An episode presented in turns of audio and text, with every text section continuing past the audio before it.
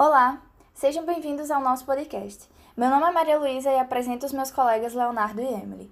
Nós somos estudantes de Ciências e Tecnologia na Universidade Federal do Rio Grande do Norte, onde cursamos a disciplina de Meio Ambiente e Desenvolvimento Urbano.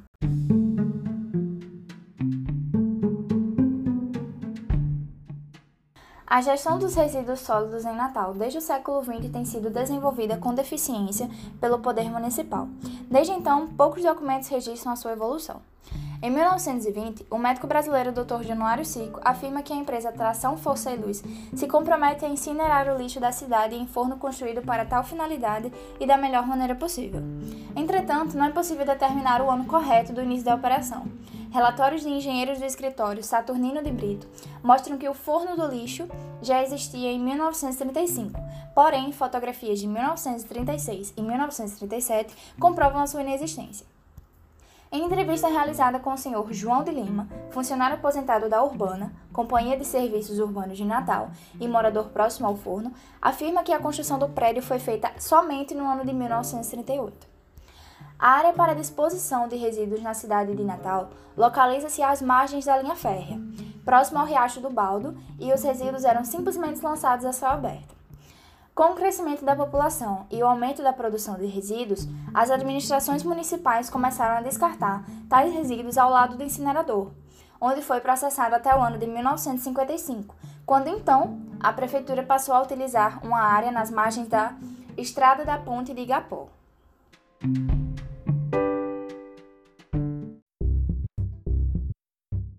Atualmente, quem cuida da coleta de resíduos sólidos de Natal, segundo a Prefeitura, é a Companhia de Serviços Urbana, que leva os resíduos coletados para a nova área de destinação do lixo da cidade, situada nas dunas entre os bairros de Cidade Nova e Felipe Camarão.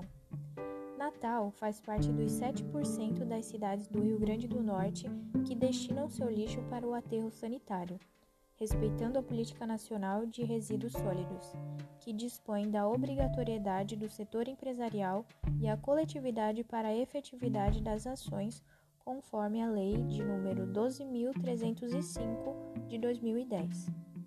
Porém, alguns dos fatores comprometem a utilização da área, visto que o aterro recebe por dia cerca de 1.333 toneladas de resíduos mas tais fatores como proximidade das residências, área praticamente 100% utilizada, o que impede a implantação de uma nova célula, camada de lixo velho bastante espessa, presença de catadores, inexistência de material de recobrimento e, acima de todas essas condições, o mais grave é que a disposição de resíduos é feita em uma área de dunas de alta permeabilidade, o que leva à total dispersão do chorume no aquífero freático.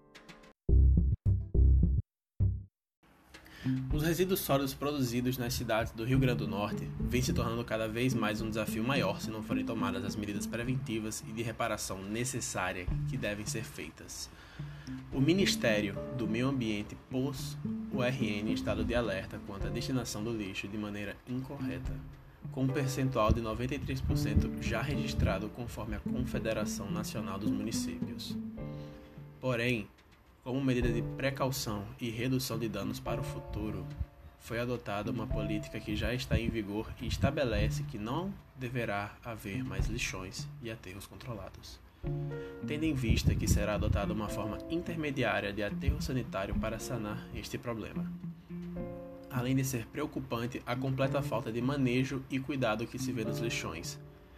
E por conta disso, já estão sendo adotadas medidas para atrair empresas e serviços de coleta e tratamento de lixo, com editais e incentivos fiscais para assegurar a mão de obra de qualidade e, por consequência, acabar se tornando um impulso positivo para a cidade. E não apenas se limitando exclusivamente ao poder público. Natal é uma cidade que é dona de belezas naturais extremas, além de ser alvo para vários turistas durante épocas festivas e sazonais do ano. E para isso, é necessário atrair os investidores locais ou não, para assim gerar emprego e renda à população. Pois quando se há um bom manuseamento, uma boa supervisão e uma boa mão de obra seguido de bons investimentos e incentivos fiscais, e a implementação de aterros sanitários seria então uma maneira de cuidar dos problemas acumulados devido às medidas de reparação e assentar o terreno para que sejam cuidados, principalmente as medidas de prevenção, pensando no futuro. Agora iremos entrar em uma segunda abordagem que trata-se de extrair o valor dos resíduos sólidos orgânicos, que surgiram antes da segunda metade do século XIX, com a primeira instalação operacional destinada a produzir gás combustível. E o biogás nada mais é que uma mistura gasosa de combustível gerada pela fermentação da matéria orgânica. Esse combustível pode ser utilizado para a geração de energia elétrica, energia térmica ou mecânica, contribuindo para a redução dos custos de produção. O Brasil é um dos países com maior potencial de produção de biogás do planeta, podendo alcançar 84,6 bilhões de metros cúbicos por ano. E segundo um estudo da empresa Geoenergética, produzido em 2020, entre os estados com maior potencial para a produção de biogás estão São Paulo, Minas Gerais, Goiás, Paraná, Mato Grosso, Mato Grosso do Sul, Rio Grande do Sul, Santa Catarina, Bahia e Pernambuco. E alguns desses estados citados possuem leis estaduais que estabelecem políticas públicas para o biogás e também para o biometano. Atualmente, a demanda por fertilizantes orgânicos no Brasil vem crescendo exponencialmente, principalmente nas regiões que atendem à necessidade do segmento da produção orgânica. Tendo em vista que os setores agrícola e agroindustrial brasileiro produzem uma grande quantidade de resíduos orgânicos de origem vegetal e animal em que o maior percentual de produtores não recebem nenhuma orientação de manejo para a aplicação e manipulação do fertilizante orgânico. Logo, considerando a forte dependência brasileira pela importação de fertilizantes, estratégias para o reaproveitamento desses nutrientes e para a disposição ordenada e ecologicamente correta dos resíduos agrícolas e agroindustriais é uma estratégia de suma importância para o Brasil. Então, acerca dos problemas e desafios tecnológicos para a produção de biogás, biofertilizantes, adubo e compostos orgânicos, podem ser listados os seguintes: a falta ou ausência de conhecimento acerca das matérias-primas existentes para a produção de biogás e biometano, além da baixa capacitação de recursos humanos para atender a demanda futura de empreendimentos. Baixa entrada de novos produtores e ou empreendedores e pouca geração de energia de biofertilizantes a partir do biogás. Mesmo sendo um recurso renovável, ele chega a apenas 0,05 da matriz energética nacional. A grande vantagem do biogás é ser um combustível renovável e ao mesmo tempo tratar os resíduos orgânicos, assim, transformando o passivo ambiental em um ativo. Outra vantagem é desenvolver condições para aumentar a competitividade do agronegócio, devido ao fato de que, para expandir, é preciso resolver os problemas ambientais, garantir uma destinação correta para os resíduos gerados e também é preciso de energia. Resta perguntar: o que falta para a produção de biogás e biometano crescer mais rapidamente no Brasil? Primeiramente, necessita-se ampliar o entendimento na sociedade da importância de que o biogás tem como fonte de energia não só na atualidade, mas também quando o Brasil tiver uma matriz com emissões ainda menor de gases geradores do efeito estufa.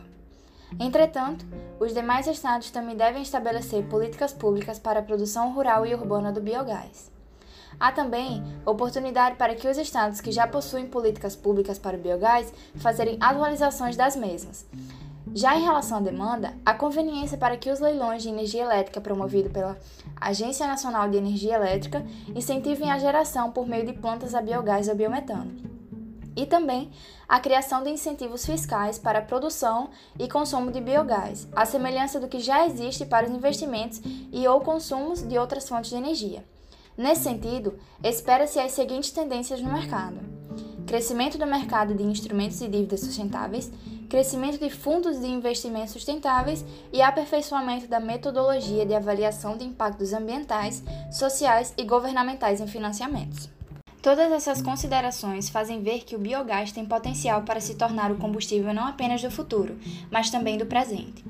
A ampliação desses produtos na matriz energética brasileira, a custo cada vez menor, será determinante para que o país possa reduzir cada vez mais as emissões de gases geradores do efeito estufa, enquanto garante uma matriz de energia segura e com acesso universal, alimentando o crescimento econômico.